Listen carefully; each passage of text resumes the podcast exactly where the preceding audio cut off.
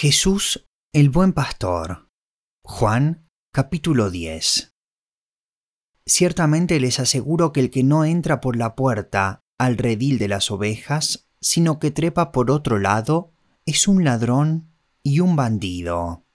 El que entra por la puerta es el pastor de las ovejas. El portero le abre la puerta, y las ovejas oyen su voz. Llama por nombre a las ovejas, y las saca del redil. Cuando ya ha sacado a todas las que son suyas, va delante de ellas, y las ovejas lo siguen, porque reconocen su voz.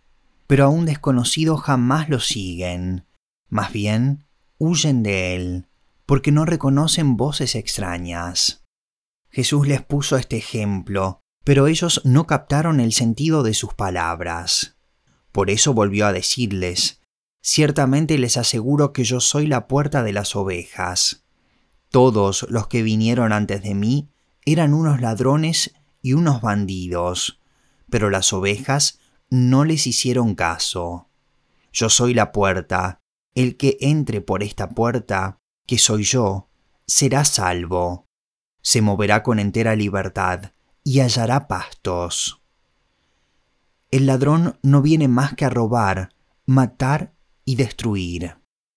Yo he venido para que tengan vida y la tengan en abundancia. Yo soy el buen pastor. El buen pastor da su vida por las ovejas. El asalariado no es el pastor, y a él no le pertenecen las ovejas. Cuando ve que el lobo se acerca, abandona las ovejas y huye. Entonces el lobo ataca el rebaño y lo dispersa y ese hombre huye porque, siendo asalariado, no le importan las ovejas. Yo soy el buen pastor, conozco a mis ovejas, y ellas me conocen a mí.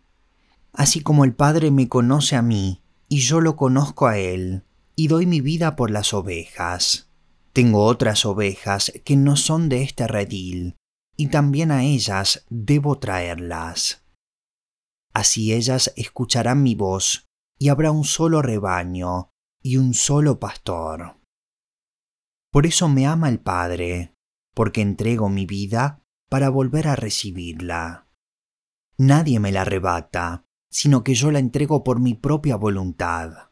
Tengo autoridad para entregarla, y tengo también autoridad para volver a recibirla. Este es el mandamiento que recibí de mi Padre de nuevo, las palabras de Jesús fueron motivo de disensión entre los judíos. Muchos de ellos decían, está endemoniado y loco de remate. ¿Para qué hacerle caso? Pero otros opinaban, estas palabras no son de un endemoniado. ¿Puede acaso un demonio abrirle los ojos a los ciegos? Jesús y la fiesta de la dedicación.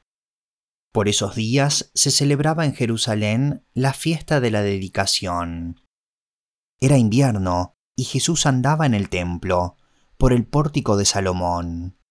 Entonces lo rodearon los judíos y le preguntaron, ¿Hasta cuándo vas a tenernos en suspenso? Si tú eres el Cristo, dínoslo con franqueza. Ya se lo he dicho a ustedes y no lo creen. Las obras que hago en nombre de mi Padre son las que me acreditan, pero ustedes no creen porque no son de mi rebaño. Mis ovejas oyen mi voz, yo las conozco y ellas me siguen. Yo les doy vida eterna y nunca perecerán, ni nadie podrá arrebatármelas de la mano. Mi Padre, que me las ha dado, es más grande que todos, y de la mano del Padre nadie las puede arrebatar. El Padre y yo somos uno.